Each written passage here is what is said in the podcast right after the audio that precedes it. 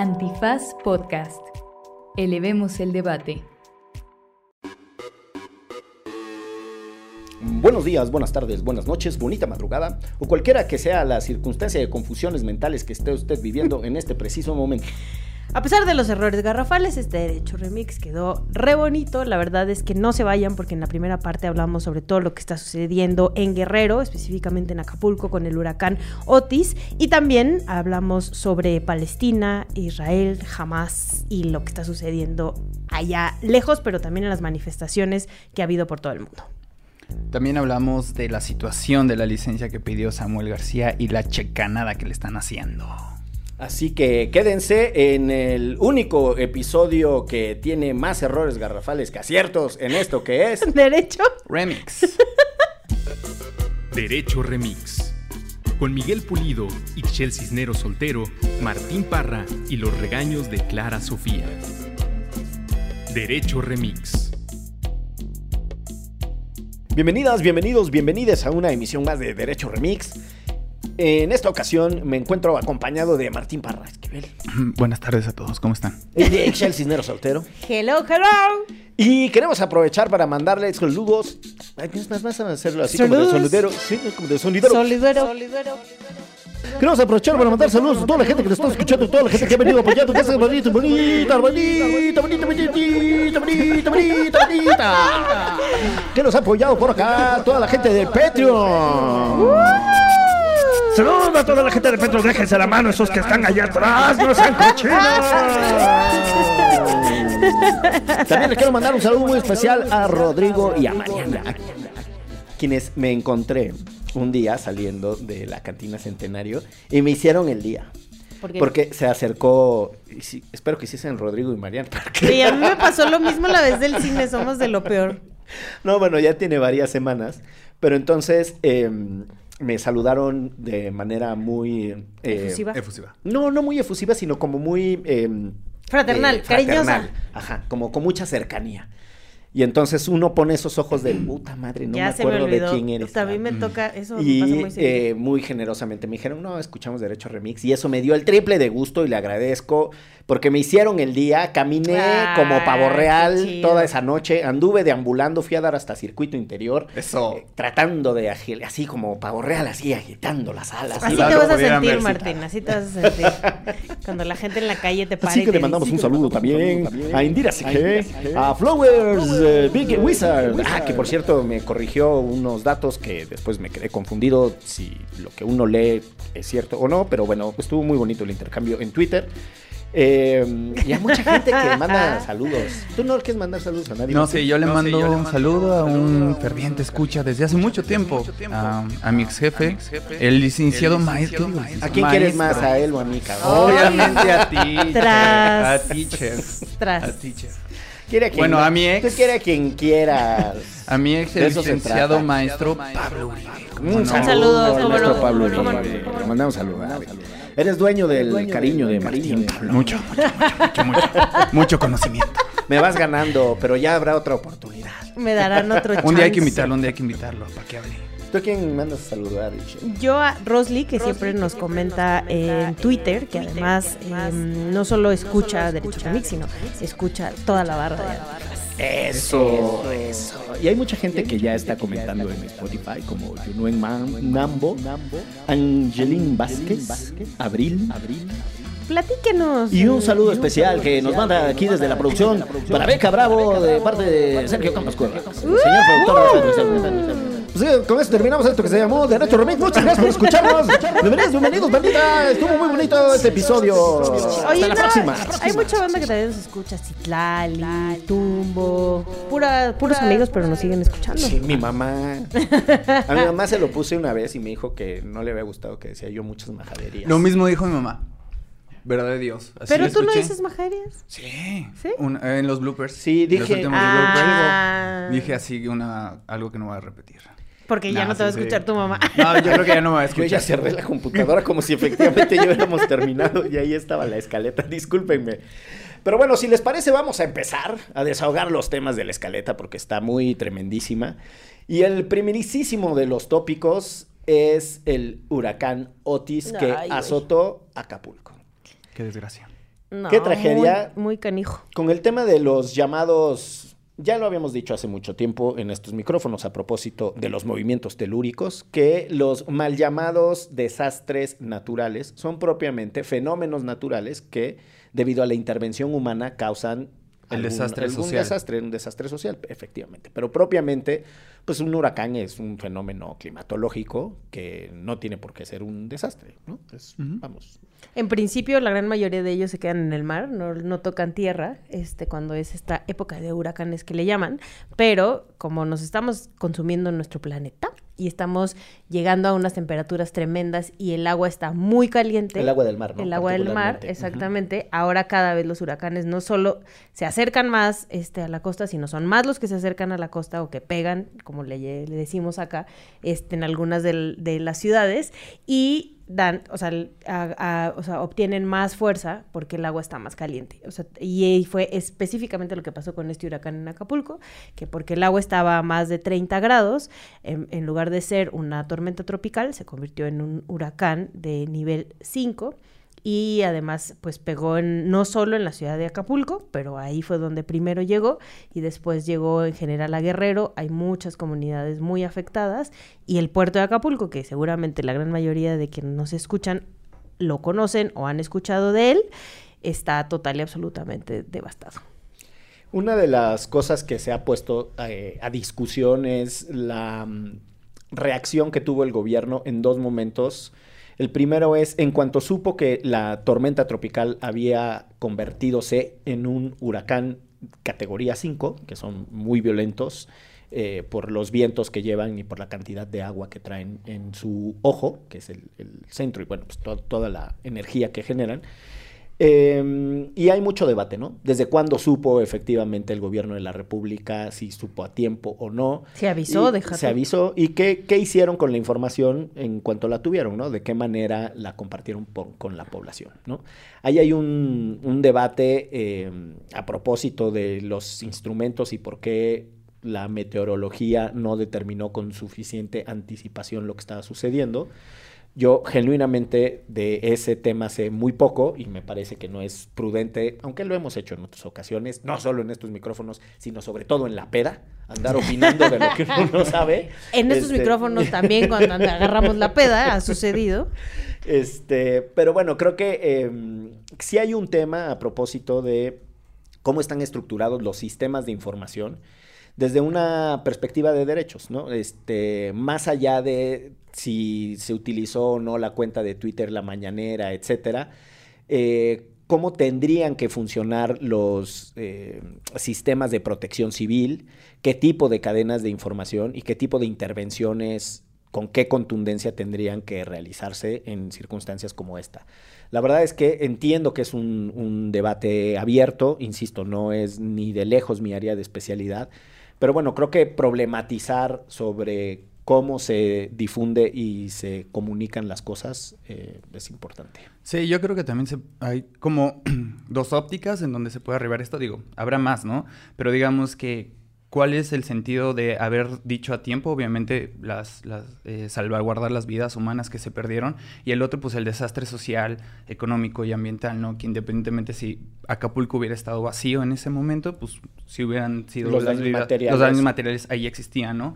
A mí lo que me preocupa un poco es, un po- es como la narrativa de los medios de comunicación respecto de, bueno, vemos que dicen en muchas ocasiones, y ahí sí me indignó un poco, que decía como la cara del otro Acapulco, que eran como las personas realmente que viven en Acapulco y que tienen como, este, y que enfrentaron este desastre, que, que no tienen comida, que no tienen acceso a agua y todo eso, cuando al parecer el Acapulco verdadero es el, solo el turístico, ¿no? Ujú. Esa población flotante, que son turistas, que son, este, personas, pues... Que son a los primeros que, que son- además ajá, intentaron Exacto, sacar. que es el que es el video que siempre sale, ¿no? Cómo, cómo se destruyeron este o el otro hotel. el est- este u otro hotel y realmente hablar del otro Acapulco a mí sí como que sí me perturbó bastante esa narrativa porque pues es la población que chambea, es la base de la pirámide laboral, que realmente quién vive Acapulco y que van a seguir como viviendo las consecuencias no simplemente inmediatas y En cuando principio ya pase no de tienen moda. trabajo porque la no gran tienen mayoría trabajo. trabaja en el sistema Exacto, turístico. gente que son locatarios, por ejemplo,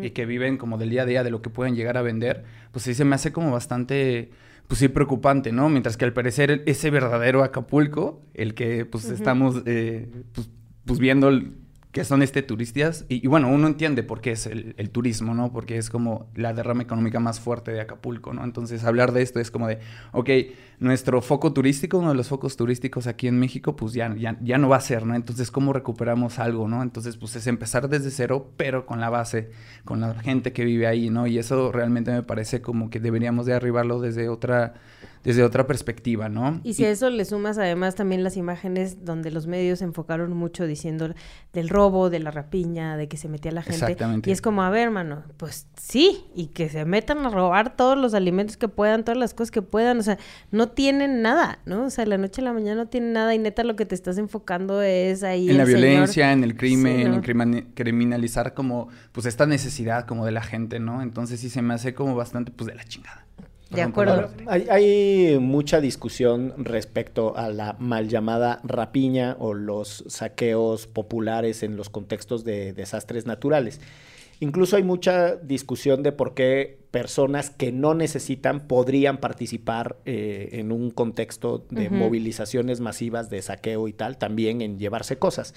Y de eso, la verdad que se ha encargado mucho la, la psicología social. Sucede mucho en los contextos de los huracanes y tal. Ahora, yo creo que Excel tiene un punto, es... Eh, si estamos, vamos, existe un concepto este, que se le llama el robo de famélico, ¿no? que es un concepto de una atenuante extrema en el derecho penal, que son las personas que en extrema necesidad y por hambre cometen un ilícito estrictamente para satisfacer el hambre, como famélico de fam, de, hambre, ¿no?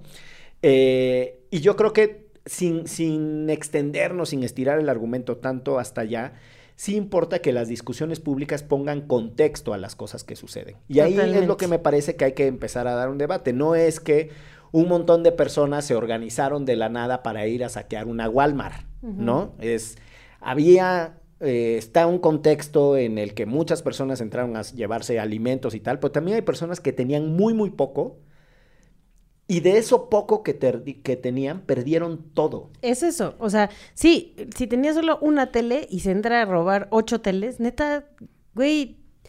No, yo por lo menos no estoy en la condición de cuestionarlos como si fuera una conducta de cualquier otra, porque no es, nunca he estado en esa circunstancia. Justo. Y creo que hay que tener un, cierta prudencia para hacerse el, el y no les vas a moral, gritar ¿no? sí, no, y aparte desde qué óptica lo estás viendo, ¿no? Si en un principio estas personas que tienen muchísima más necesidad están en los lugares más marginalizados y de mayor riesgo, digamos ambiental, en barrancas, este, donde tienen sus techos como de lámina, pues obviamente van a ser las personas más vulnerables frente a desastres naturales. Totalmente. Entonces, obviamente, si ya viven una vida precaria con muchas necesidades y de repente hay una crisis climática, lo que sea, pues quiénes van a ser las primeras personas que van a tener más necesidad, una necesidad más inmediata de soluciones, de soluciones rápidas, de soluciones eficientes, que no estén burocratizadas y que realmente quiten, quiten todos los por menor, digamos que quiten todos esos obstáculos para que la, ayuda sea de donde sea, llegue lo más rápido posible, porque no sé, no me sé bien los datos,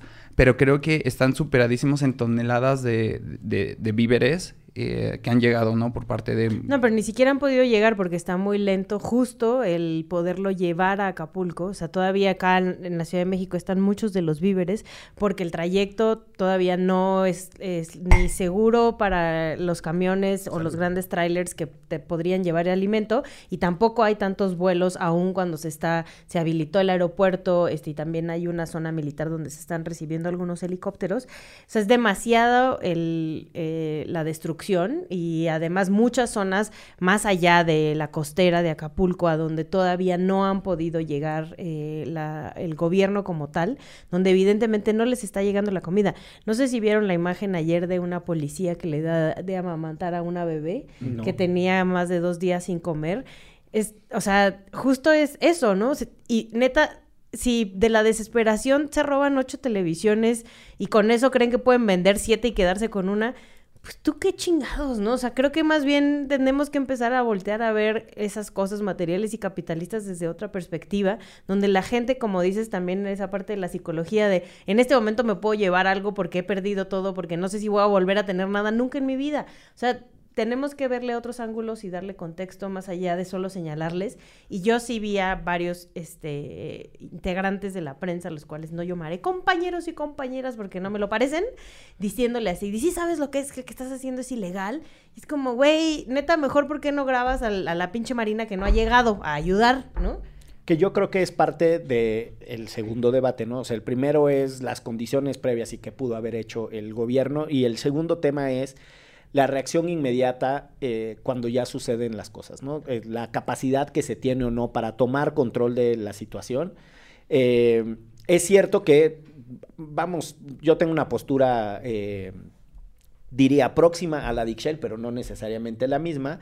A mí lo que me parece es que hay que también tener cuidado que los brotes de, psicóticos de, personas en, circunstancias extremas se pueden convertir en violencia. Sí, se pueden convertir en, son muy peligrosos, ¿no? Y, de acuerdo. Y la verdad es que se necesitan eh, formas de mediar, o sea, la capacidad para que alguien vaya moderadamente ordenando a las personas en circunstancias de, de esos desastres extremos.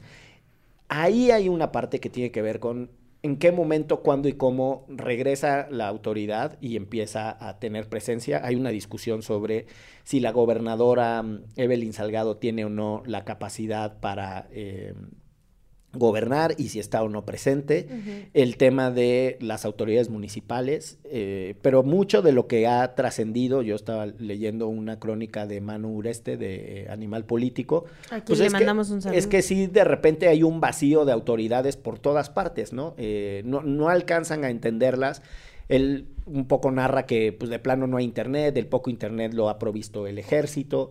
Es muy complicado restablecer el tema de la electricidad porque tú puedes restablecer las grandes torres y los cables de alta tensión, pero todo el cableado interno de hoteles, casas, el propio aeropuerto, etcétera, todo ese cableado interno está madreado. Y entonces, ¿de qué te sirve que llegue la electricidad si después toda la infraestructura de casa por casa, eh, hotel por hotel, este, oficina pública, no funciona. Entonces va a ser muy complicado eh, la recuperación.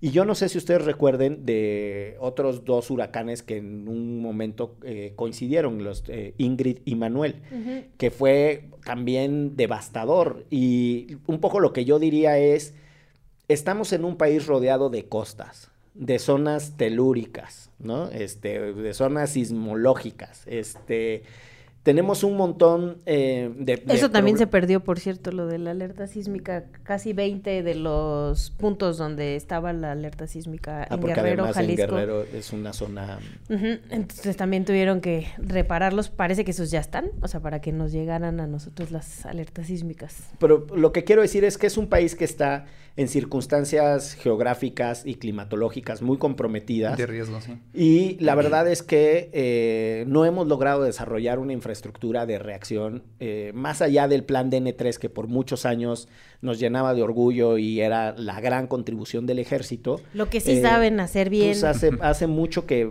la verdad es que no tenemos el un desarrollo de innovaciones suficientemente eh, proporcionales al, al, país en el que vivimos, ¿no? Sí, no, y, y, si a esto le agregas la falta de comunicación ¿no? que ha tenido el Estado o incluso el mismo presidente desde la mañanera, este, llamando en un principio, además me parece súper peligroso, a decirle a la gente como no donen, ¿no? O sea, solo donen a, a las instituciones de gobierno porque los fifís y conservadores se quieren adueñar del... O sea, sí es como neta, o sea, de por sí, o sea, ahorita se necesita que todo el mundo done todo lo que pueda porque la, la tragedia es mayúscula, que esas, esos llamados vengan desde la presidencia me parece terrible después de lo que sucedió, ¿no? O sea, ya, ya de por sí em, es algo terrible para la población, que además estén pidiéndole a la gente que no done, ¿no? Porque, porque no saben a dónde se va a ir ese recurso o esos víveres. Yo la verdad, o sea, sí lo hemos platicado aquí también en otras ocasiones, sobre todo cuando los sismos, es bueno, donen a instituciones como la Cruz Roja, que sabemos que si llegan, ¿no? O sea, como a estos espacios, piénsele bien a dónde van a donar, pero sí donen, ¿no? Ahorita necesitamos que todos nos volquemos a apoyar porque hay una comunidad de verdad que no tiene que comer, o sea, no deja tú ya el que no tienen casa, no tienen techo. Estaba viendo también ayer unas noticias de cómo rompieron, o sea, un este una parte del drenaje de agua pluvial para que pudiera salir agua, ¿no? Porque no salía agua. Es que parte de lo que está pasando es que si oyen eso es la garnacha rascándose. Cuesta, cuesta mucho, eh, ya lo decías, ¿no? Los, cuesta mucho colocar los víveres y las ayudas porque los caminos están destrozados, no, no pueden pasar eh, las vamos, la... Fácilmente todavía los camiones y los trailers y las cosas que pudieran llevar los víveres. Las, las ayudas no, no pueden ir del punto A al punto B, pero no, las ayudas por sí solas no van. No es posible llevar las ayudas del punto A al punto B, para hablar con corrección. Eh, pero parte de lo que sucede cuando sus, parte de lo que sucede en estas circunstancias es que hay una reacción muy común por parte de la clase política de manera general en pretender que tienen control de las circunstancias. O sea, desde el terremoto del 85 con Miguel de la Madrid diciendo gracias a todos los países del mundo por su solidaridad, México no los necesita, cuando sí la necesitábamos, ¿no? O sea, un mensaje de decir, qué bueno que todo el mundo está preocupado, pero tenemos el control de la situación, cuando no es cierto, ¿no? Lo mismo, eh, o sea, yo recuerdo Peña Nieto en los sismos del 17 diciendo, en seis meses habremos reconstruido todo lo que se cayó. No mames, los procesos de reconstrucción toman cinco, seis, A la fecha todavía no hay reconstrucción total. Hay, cosas de cuando Ingrid y Manuel en Guerrero que no se han logrado eh, de reconstruir, o sea, son fenómenos de devastación muy grandes que ponen además a la población en una presión inmediata muy, muy aguda, como para salir a pensar que se trata de su ego y de sus discusiones. Mira, la verdad es que es el peor contexto para que alguien trate de sacar raja política, pues que la gente se queje después, que el INE llegue e investigue, que sancionen a los cabrones que traten de abusar de eso, pero en este momento yo sí soy de la idea de que hay que acercar la mayor ayuda que sea posible. Sí, ¿no? Y que el gobierno no, no minimice el caso. O sea, mucha gente no tiene, como bien ya dijimos, no tiene ni techo, no tiene comida. No es culpa del gobierno, si bien es cierto, no tenía digamos, no tiene control sobre esto, bueno, sobre la tragedia, sobre el huracán, sí es su responsabilidad este, apoyar a la, población de, Acapulco y si es su responsabilidad desburocratizar la ayuda lo antes posible y, e implementar estos mecanismos de prevención que se puedan tener. Y además, o sea, es un hecho que el, dinero del Estado no alcanza para algo así, ¿no? O sea, porque ya, ya hemos hablado aquí al respecto, recaudamos mal, no tenemos estos fondos suficientes en un país como el que decía Miguel, donde ocurren muchos de estos hechos, etcétera pero este sí tiene obviamente como eh, que coordinar esta parte de la reconstrucción el Estado tiene que hacer alianzas como lo ha hecho en otras ocasiones con el empresariado porque además es un punto muy importante para el turismo mexicano, para la economía mexicana, para los propios empresarios y empresarias de este país. Entonces tiene que eh, empezar a armar esta red. Es el responsable de armarla, por supuesto, ¿no? O sea, nosotros somos seremos responsables quienes querramos, ¿no? De ir y donar y acompañar en, en lo que se pueda, pero al final de cuentas el responsable responsable de todo esto es el Estado. O sea, y me parece gravísimo que, que o sea, días después todavía había cuerpos en la calle, ¿no? O sea, esas cosas que además de todo, este, solo perjudican más, ¿no? a la población que está viva, ¿no? Que además, este, y, y, y a las víctimas, eh, pues sí, les, los deja en la indefensión total con sus muertos ahí, así, al sol, ¿no? O sea, al, y la gente tratando de, de, literalmente de sobrevivir como pueda. Y por cierto, además hay varios periodistas que siguen desaparecidos, ¿no? O por lo menos no, todavía no los encuentran. El problema de la comunicación sigue siendo muy grave. Eh, y entonces, compañeros periodistas eh, han estado sacando por ahí si, si siguen a, a las redes de, de algunos periodistas como Marcela Turati pueden ver quiénes son los periodistas que están desaparecidos todavía. Si tienen algún acceso ustedes a la, a la, a la información, pues también que nos, que nos ayuden a eso, ¿no? Hay muchas personas que todavía no se sabe dónde están. Eh, hay ya también más de 50 personas que están, que están muertas, ¿no? O sea, y, y la tragedia todavía se sigue contabilizando todos los días. Yo quisiera regresar al punto que dices de que los recursos no son suficientes y qué hemos hecho con las experiencias previas. Cuando yo estaba en la universidad hubo un eh, huracán que desgració sobre todo Chiapas, pero que también pasó por Oaxaca y también pasó por Guerrero, que fue el huracán Paulina, que fue, le antecedió al este Ingrid y Manuel que les decía, y después ahorita tenemos Otis. Sin contar un montón de otras tormentas que van causando un montón de otros destrozos. Estoy hablando nada más de que en los últimos 25 años hemos, o por ahí menos de 30 años, hemos tenido tres fenómenos de grandísima devastación y de destrucción de infraestructura y tal. Está el recochino debate de si se desapareció o no se desapareció el Fonden. El Fonden, como muchos otros fideicomisos, lo que le permitía al gobierno es tener un mecanismo ágil de acumulación de recursos que eh, podía estar multianual, de, manera multianual.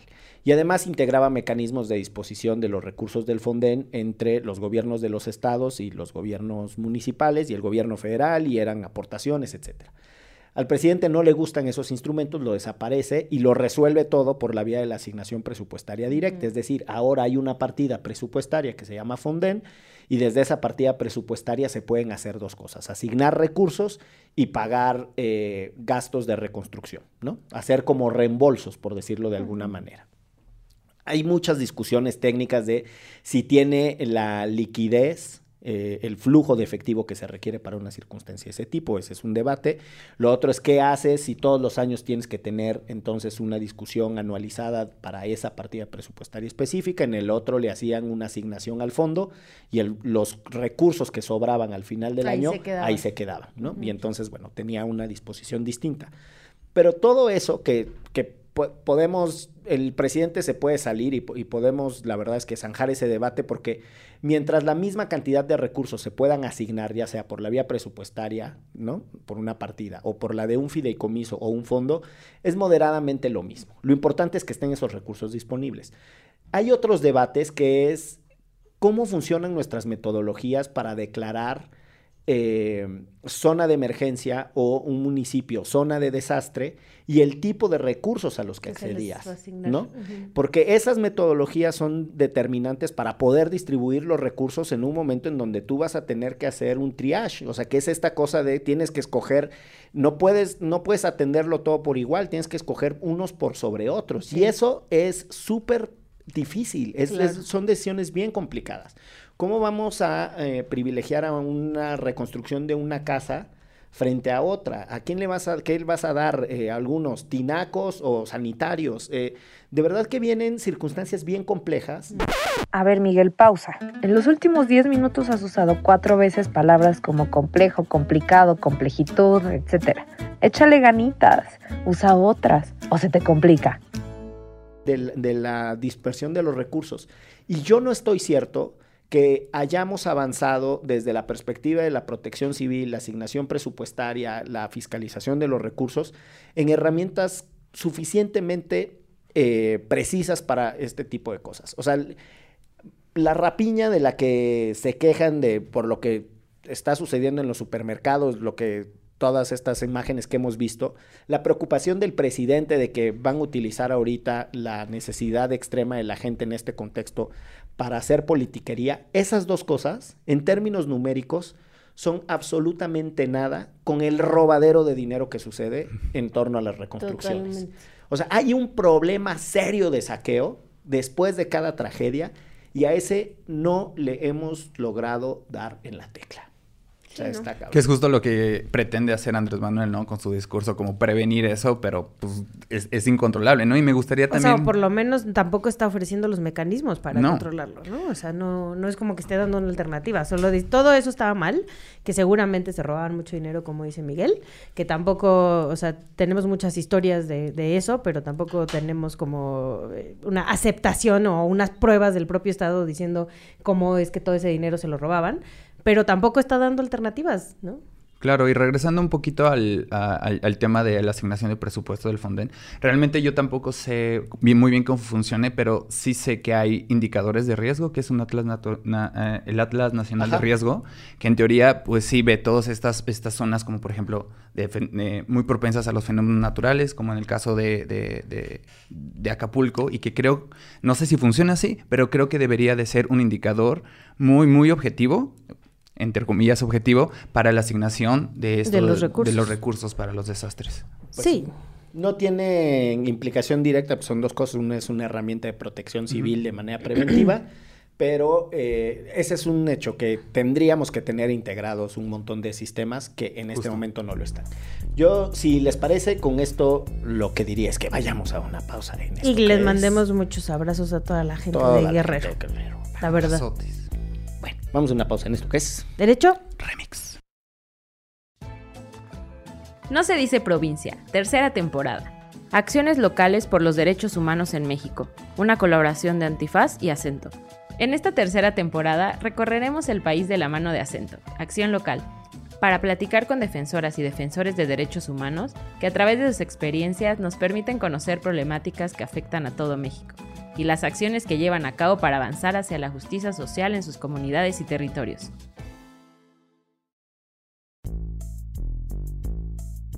Regresamos a Derecho Remix y por petición de una escucha, pero también porque es algo que no podemos omitir evidentemente de un programa como este, vamos a hablar de otra tragedia terrible, que es lo que está sucediendo y lo que sigue sucediendo en Palestina y cómo la franja de Gaza se ha convertido en un espacio donde las personas no pueden ya estar, ¿no? Y ni siquiera ni en hospitales ni en los refugios donde regularmente podían estar en esta guerra que ha este, lanzado Israel en contra de las y los palestinos y cómo además, bueno, ha, ha habido manifestaciones en todo el mundo, ¿no? Porque también no sé si vieron hace unos días la de Londres, pero aquí en México ya han salido a marchar dos veces, ¿no? Este, en favor de Palestina libre y de como decíamos en el episodio pasado, que no es lo mismo Palestina que Hamas, ¿no? Y que hay que separarlo muy bien y que Israel no lo está haciendo así. Hijo, mano. Yo escuché el episodio que grabaron porque andaba de viaje. No andaba Y- muerto, andaba de parranda. Exacto. Y la verdad es que efectivamente ustedes narran cosas ahí. Para quienes no lo escucharon, vayan y, échense un chapuzón.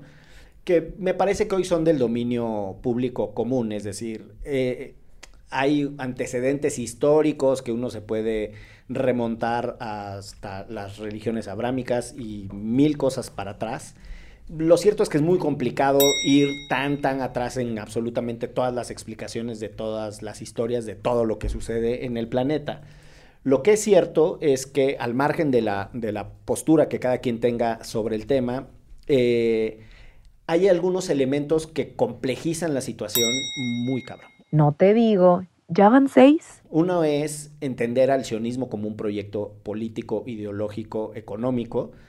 Eh, no hay otro proyecto de construcción de un Estado reciente eh, con esas características. No sé por No dónde entrar puede, de sí, tanta no. información en un, en un segmento tan pequeñito. Quizá tendríamos que hacer un episodio más a detalle, pero lo que quiero decir es, si seguimos el derecho internacional como una herramienta que se dio la comunidad de países para solucionar temas, etcétera, ese es un fracaso porque contundentemente Israel viola el derecho internacional. Siempre estará la discusión de que Israel se defiende y el derecho a la defensa, y si es o no una guerra de liberación, porque el argumento de los palestinos es que mientras estén ocupados ellos tienen el mismo derecho a, De una, al- ajá, a un- a una guerra de liberación. El tema está en que los, en las zonas territoriales que ocupa Israel, que es lo que tú acabas de decir, ahí va estableciendo un apartheid, en donde los israelíes tienen un tipo de Nivel de derechos, y los los palestinos, palestinos no. Entonces, hay un apartheid en las zonas de ocupación. Entonces, el responsable de esa violación de derechos es el Estado invasor. Y eso hay que decirlo con todas sus letras, sin contar que la manera en la que está reaccionando eh, el Estado de Israel, encabezado por un político muy complicado, quien diga que Israel solo se está defendiendo tendría que entender la biografía de Bibi eh, Netanyahu, que es un político muy complicado, Ocho. forjado en eventos muy traumáticos, con un trauma del uso de la militarización. Netanyahu estuvo involucrado en los actos terroristas de Septiembre Negro, que es el Sí. secuestro de los deportistas eh, israelíes por En- este en los comando en los. Juegos Olímpicos de Múnich. Y él era de las fuerzas de liberación que fracasan y que termina en la trágica muerte de, de esos deportistas. Entonces, Ahí es puedes un- recomendar una película. es, es un político que tiene una, eh, vamos, ha, ha, sido su biografía, ha atravesado mucha violencia, guerras, eventos eh, de confrontación uh -huh. extraordinarios y pues la verdad es que tiene una lectura del sionismo además muy muy complicada, el sionismo y bastante como, conservadora un, como una también. ideología que mezcla religión, nacionalismo, proyecto militar, es muy complicado. 10.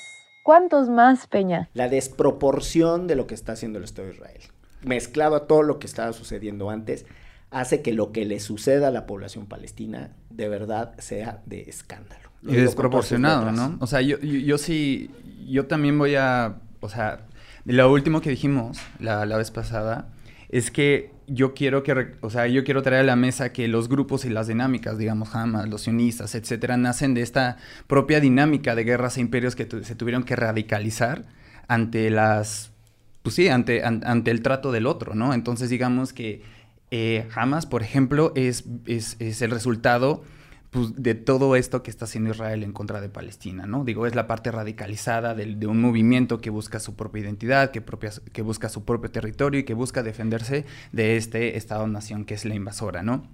Entonces, creo que empezar de ese punto de partida es algo que, que, que, es fundamental para darnos cuenta que hay intereses que independientemente que sean de, de dos culturas completamente diferentes, eh, van más enfocadas a intereses geopolíticos, intereses de recursos, intereses de dominio, intereses estratégicos, ¿no? Uh -huh. Entonces, realmente yo también considero que Israel está es, es, un, es, es aquí sí. el Estado invasor, es el Estado en que tiene una fuerza militar que es de las mejores del mundo. Uh -huh. Se sabe que ellos andan por todas, por todas partes. Este, le dan talleres, le dan a, los gobiernos a los gobiernos. ¿no? Entonces, sí, sí, es desproporcionado, ¿no? Sí, sí creo que es una tormenta perfecta. Sí. De, y, y, se quejan y, y están señalando a grupos terroristas que lamentablemente ellos mismos ayudaron a crear, ¿no? Con toda esta con todo este desplazamiento, esta violencia eh, desproporcionada, todo esto, ¿no? Y eso no quiere decir que estemos justificando que jamás haya secuestrado no, claro, no, a estas personas, ¿no? Que, que honestamente pues sí, no, no, jamás, como lo decíamos la vez pasada, vamos a justificar la violencia contra nadie, pero esto tiene un origen y es mucho de lo que estaba explicando ahorita Miguel y también Martín.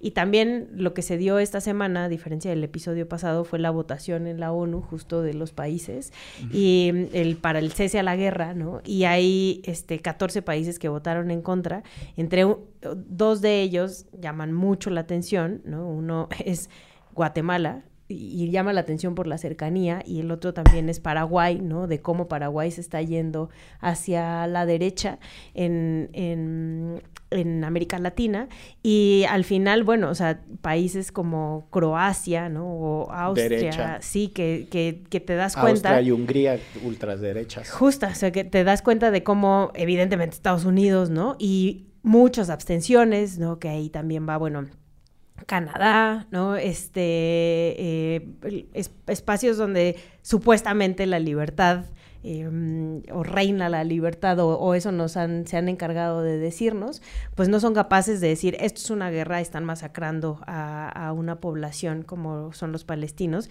y votamos a favor. México votó a favor de, del cese a la guerra, pero así como México votaron 120 países, fueron 14 en contra y 45 abstenciones. Ahora, en el Consejo de Seguridad de Naciones Unidas también se están dando votaciones en simultáneo pidiendo un cese al fuego, bla, bla, una, una presidencia temporal de Brasil. Y logran que los británicos y los franceses se abstengan, ¿no? Los brasileños. Eh, logran obviamente el voto a favor de China y de Rusia, ¿no? uh -huh. que son miembros permanentes del Consejo de Seguridad, pero los gringos vetan eh, esa propuesta de, de exigir eh, un cese al fuego. Porque ese sí, sí o sea, el, del, el de la Asamblea General no, o sea, aunque voten en contra, realmente no, no tiene un significado más allá de político. Se ¿no? supone que el otro lleva acompañada una supervisión y una capacidad de implementación. Ahora, quiero insistir, Israel está en desacato de resoluciones del Consejo de claro. Seguridad. O sea, lo que está sucediendo en esa zona es el, es el así el fracaso, el rotundo fracaso del derecho internacional, de la diplomacia uh -huh. y del llamado eh, multilateralismo como una forma de solución de lo que en su momento se llamó la cuestión palestina, porque así se lo preguntó las Naciones Unidas. ¿Qué hacemos con esto? Y se llamó la cuestión palestina. Ahora, yo quiero insistir, hay que entender el proyecto político, ideológico eh, del sionismo israelí para poder entender qué es lo que está pasando allá. Hay un libro muy bonito que se llama eh, On Palestine. La recomendiza. de Noam Chomsky eh, y Lam Papi, dos, eh, además, dos extraordinarios pensadores judíos, ¿no? Antes de que me vayan a acusar de antisemita, antisemitismo. Eh, y es impresionante porque ellos incluso hablan de su propio proceso de construcción. En el libro Chomsky describe cómo él, a- siendo sionista de joven, deja de ser sionista cuando se convierte en lo que se convirtió. Y también Eh, hay que recalcar eso, ¿eh? Muchas personas este, de origen israelí eh, y, o judíos marchando en todos los países del mundo, Sí. ¿no? A favor de la libertad de Palestina. Y es, es muy complicado entender, para empezar, porque se nos mezclan los conceptos, ¿no? Israelí, judío, judío desde la perspectiva de la religión, judío desde la perspectiva de la nación, eh, qué es el sionismo, qué es el antisemitismo, o sea, que, ¿no? Hay como muchas categorías que están en, en discusión en un tema que sí es muy complejo, eh, en un tema que incluye la violencia, en el que sí hay que ser contundentes en la solidaridad con cualquier víctima inocente, civil, sin escamoteos, sin titubeos, solidaridad, eh, lamentación, todas las palabras que se les ocurran, que sirvan para eh, expresar eh, sensibilidad respecto a las muertes de personas civiles, tienen que estar ahí.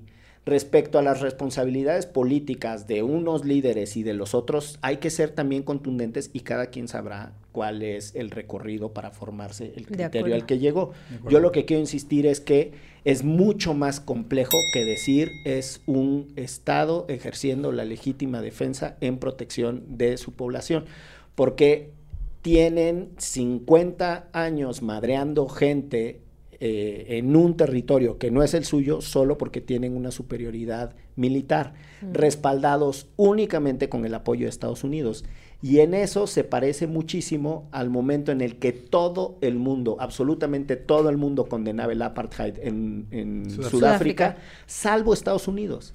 Y si tú tienes al apoyo militar más grande y a los más ricos del mundo, puedes hacer las chingaderas que se te ocurran. Y entonces, en el futuro yo no tengo ninguna duda que el Estado israelí termina siendo, terminará siendo, como en su momento lo fue el régimen blanco del apartheid de África, un paria desde la perspectiva del derecho internacional. O sea, es decir, todos le votan en contra, salvo los gringos. Entonces, eh, pues en eso acabará. Si les parece, pasamos rápidamente nada más a hacer una, una nota muy mínima, porque no es cualquier cosa lo que está pasando en Nuevo León, que no tiene uno, no tiene dos, tiene tres gobernadores. ¿Cómo no? Sí, ¿Cuántos señora, más? sí, señor. ¿Cuántos más, Peña? ¿Cuántos más? Ah, no. Sí estuvieron muy densos los primeros dos temas y la verdad además con, con- con cosas que... Oye, ¿sabes de qué en nos podemos micrófonos hay, reír? En micrófonos hay que ser muy sensibles cuando uno explica cosas y puntos de vista. Nos podemos reír de tu molestia el día de ayer cuando al Checo Pérez. Todos fuimos Miguel Pulido, todos fuimos Miguel Pulido. En verdad, a mí también me dolió así 10 segundos y dije, güey, yo ya no quiero ver esto, ya no tiene sentido, va a ganar Verstappen. Quería ver que Checo llegara a dos. Nos, jun- Quería ver que Checo llegara en dos. nos juntamos a ver la carrera muy motivados por el señor Pulido. Yo bañé a la garnacha. Bañó a la garnacha, hizo hamburguesitas, estamos todos listos, listos, listas. Yo, por supuesto, que traje las cervezas y la botanita, como debe de ser. un Como mi nombre lo indica. Un clamatito la cosa. 17 segundos y el señor Pulido solo aventó la gorra al piso, manotazo a la mesa y no habló Maldijo en toda tres la tarde. idiomas No hablé, diferentes. no hablé como 20 minutos, fácil. De verdad no habló, Estaba de yo verdad, trabado, de verdad. Estaba yo trabado, trabado. Ahora ya, trabado. no quiero cocinar. Ya, ¿quién va a cocinar esas pinches hamburguesas? Es que sí estuvo bien chafa, pobre Checo. Se neta. sintió bien feo. Pero bueno, ya después como, como el desamor mismo se me pasó. Y ya. Y seguimos Y ya andaba yo, y ya andaba yo a los besos con otros deportes. Pusimos el fútbol americano. Y como ganaron los vikingos, dijo, Y como bueno, ganaron pues los ahí está". vikingos de Minnesota, entonces ya, me dejé ir. Así, pues así, así funciona. Pero bueno, les decía que sí, que Nuevo León no tiene uno, no tiene dos, tiene tres gobernadores. Bueno, realmente Wow. no tiene tres gobernadores. Realmente tiene uno, Sí. pero Si usted no sabe qué es lo que está sucediendo, da la casualidad de que al, al gran carnal eh, de Martín, el Samuel García, se le ocurrió Mi valedor, mi íntimo. mandarle un recado por la vía de su consejero jurídico al Congreso de Nuevo León. Y les dijo, no, pues que mi jefe anda diciendo que se quiere ver si se va, ¿no? Acá, a, a- a ser el de la mera grande, el presidente de la República. Que quiere ahí un permisito de seis y, meses. Y básic- no, esta es la cosa interesante. En realidad, Samuel solo manda la petición de licencia y dice que en los términos de ley, el que va a quedar de, mm, eh, de encargado de secretario. despacho es su secretario de gobierno. Pero nunca Su dice, compa. nunca dice por cuánto tiempo se va a ir. Reciben eh, muy diligentes los integrantes del Congreso de Nuevo León esa petición de licencia y ellos hacen su propio estudio y dicen, pues yo creo que este señor, por lo que está diciendo que se va a ir, se va a ir seis meses. Y la constitución dice que si alguien pide licencia por seis meses, entonces hay que, o hasta por seis meses, hay que nombrar un interino. Eh, Samuel, entre que dice que si sí o si no se va, cuánto tiempo y tal, eh, en realidad él sigue siendo el gobernador en funciones. Eso. ¿no? Tal cual. Lo que hace el Congreso, que es una locura, y de verdad sí es un disparate, es que le hablan de quién estará más desocupado ahorita, cabrón. ¿Quién se- o sea, qué biche vato. Si ahorita le hablamos, viene. ¿Quién no tendrá ni nada que hacer? Pues el presidente del Tribunal Superior de Justicia. No va a haber un biche vato que tenga menos que hacer. Escribirín. Y eso sí es muy raro, porque, ok, ya tienen mala relación el, el Congreso de Nuevo León con Samuel, está medio raro, el tipo manda una licencia sin las precisiones de tiempo, puede estar como el debate, si se va seis meses o no, todo eso puede ser muy discutible. Pero lo que sí me parece que fue, dirían en el barrio, un exceso de más, es, Se pasaron llama- de lanza. es llamar al Tribunal Superior, al presidente del Tribunal Superior de Justicia, y ahí mismo juramentarlo, que proteste ser gobernador. Pues si el otro sigue en funciones, la licencia entra hasta el 2 de diciembre. Chicanada. Entonces, la verdad es que sí tensaron la cuerda. Está muy singular lo que está sucediendo. Eh, yo espero que se resuelva por los canales del diálogo político y que le encuentren una salida jurídica. No, no sé cuál sería, la verdad. No, no sé bien cómo van a destrabar eso, porque, pues, el, el señor que juramentó ser gobernador. Y que me prometió aparte. eh, No, no, no. el- es que ahorita hay dos Ya hay dos. gobernadores juramentados. Lo que pasa es que a uno se lo están guardando. Se, se hace válido. Le dieron un cupón. Te doy chance. Le dieron un cupón y se hace válido hasta después del 2 de diciembre si es que Samuel acepta la licencia que le dio el Congreso para irse. Está simpático el enredo. no Pero además cosa. entiendo que quien está en el poder judicial no puede participar en ser gobernador mientras no haya pasado. O por lo menos eso me dijo el Sí, licenciado no. Tito Garzón. No, no, no. O sea, bueno. Es, a quien le mandamos un saludo. Es un principio que uno tendría que entender que es válido que una persona no puede tener dos encargos de poderes autónomos. O sea, el poder judicial, la cabeza del poder judicial y la cabeza del poder ejecutivo no pueden residir en la misma persona o no pueden estar eh, bajo la responsabilidad de la misma persona. Ahora, en este país hemos visto cosas realmente muy sofisticadas. Por ejemplo, Chicanadas eh, sofisticadas. Manuel Velasco, siendo gobernador, mm, también era senador y entonces Ah, sí, vino a la no ciudad. No sé si se acuerdan, entonces vino Sí. Manuel Velasco a la ciudad a pedir licencia como senador, lo que suponía que en ese momento era senador, porque si no, tú no le puedes dar una licencia a alguien que no tiene un cargo, Mm. para regresar a terminar ser gobernador. Entonces el güey pidió una licencia en Chiapas para poder venir acá, después pidió una licencia acá para poder regresar allá. O sea, te lo juro, te lo juro que parecen películas Oye, de Capulina. Yo tengo que desmentirte este y ponerte un error garrafal, porque en la carta de Samuel sí dice licencia temporal por seis meses. A ver. Pum, Aquí pum, está, pum. aquí está, aquí está y firmada por el por el primo de aquí de Martín. Íntimo. Este es mi primo, Clara. Ah, no, sí, dice que me separa Ándale. del cargo seis meses, ¿no? Pues entonces Pues ahí la mira. constitución es contundente. La constitución. Eh, lo que sí es que el güey eh, nombra ahí a su, A su secretario, a su sí. secretario y el, el secretario solo entra en los términos de ley cuando es por menos de 30 días. Si es un cochinero. No, no, está de verdad que es una singularidad. Lo que, insisto, en ese, en ese tema de tensiones de ires y venires, lo que sí me parece muy singular es que ya hayan tomado protesta a alguien que entrará en el cargo, en su caso, a partir del 2 de diciembre. Pero lo que te iba a decir Y el es que- video de Samuel emputadísimo. Me encantó. Que el me encantó. que el señor- le ponen slow-mo. El- Casi como Miguel con Checo Pérez. Así. Pero aquí normalmente toman protestas sin haber ganado nada, ¿no? No, pues, ¿Que se tuve un déjà vu? Pues bueno, vámonos a la recomendice y ya con eso nos vamos de este episodio de Derecho qué Remix. Eh, ¿Tú ya don recomendaste como dos? Don Martín, ¿qué va a recomendar? Bueno, bueno, bueno. Yo les voy a recomendar un documental que se llama Chasing Train de John Coltrane. Ujú. Es mi jazzista favorito, tenor saxofonista, ex integrante del cuarteto de Miles Davis.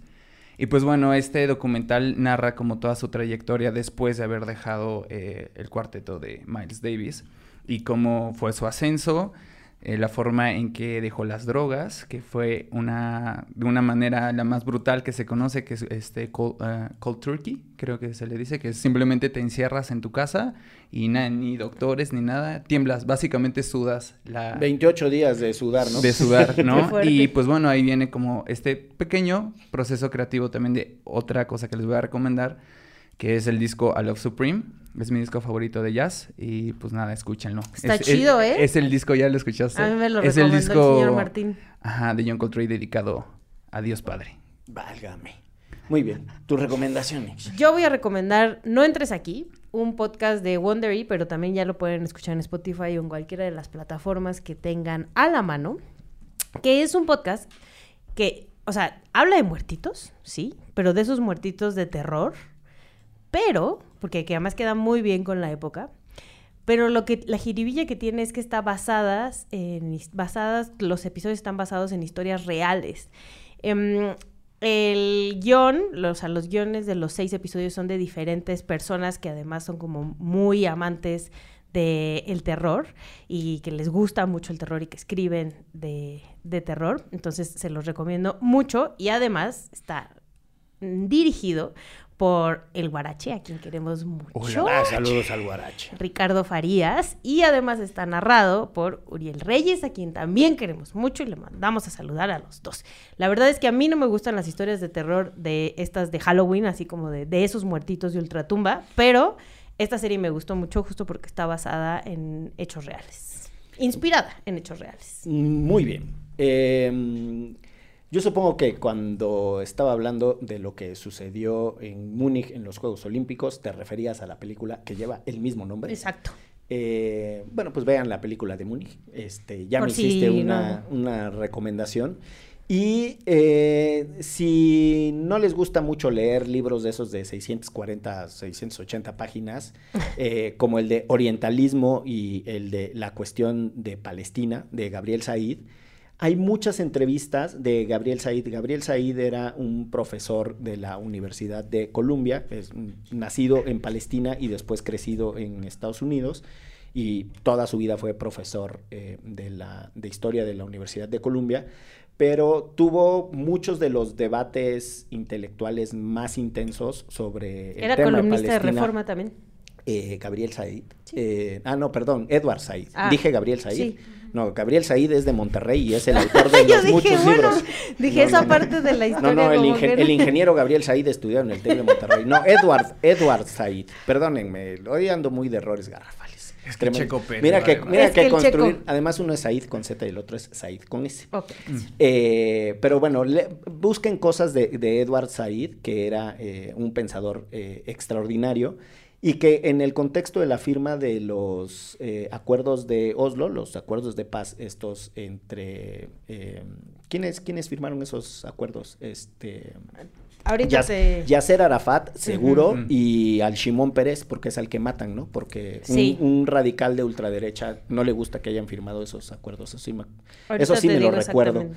Eh, pero. Yasser Arafat, Isaac Rabin y, Y, Bill Clinton. Yitzhak Rabin. Y. Y Bill Clinton como testigo. Ah, entonces al que mataron fue al Yitzhak Rabin. Discúlpenme. Les digo, otro error garrafal. Pero bueno, eh, estuvo muy. Maldito Checo, te tiene muy, te tiene muy Me tiene muy-. Te tiene aturullado, tío. Pero, pero Gab- eh, Gabriel otra vez. Pero Edward Said era, era un extraordinario crítico de esos acuerdos eh, de paz y sirve para entender la complejidad Ay no, yo ya perdí la cuenta. de lo que estaba sucediendo en los noventas en esa zona del mundo. Fíjate que no Ya- lo ubico y sé. le doy buena recomendación. Hay que leer a Edward, hay que leer a Edward Said y su gran libro El Orientalismo. Muy bien, vámonos, chingada su madre en esto que fue. ¿Derecho? Remix. Y cerramos el complicómetro con 14 menciones. ¿Quién logrará romper este récord? Averigüémoslo en el siguiente episodio de esto que fue. Derecho Remix. Con Miguel Pulido, Ixchel Cisneros Soltero, Martín Parra y los regaños de Clara Sofía. Derecho Remix.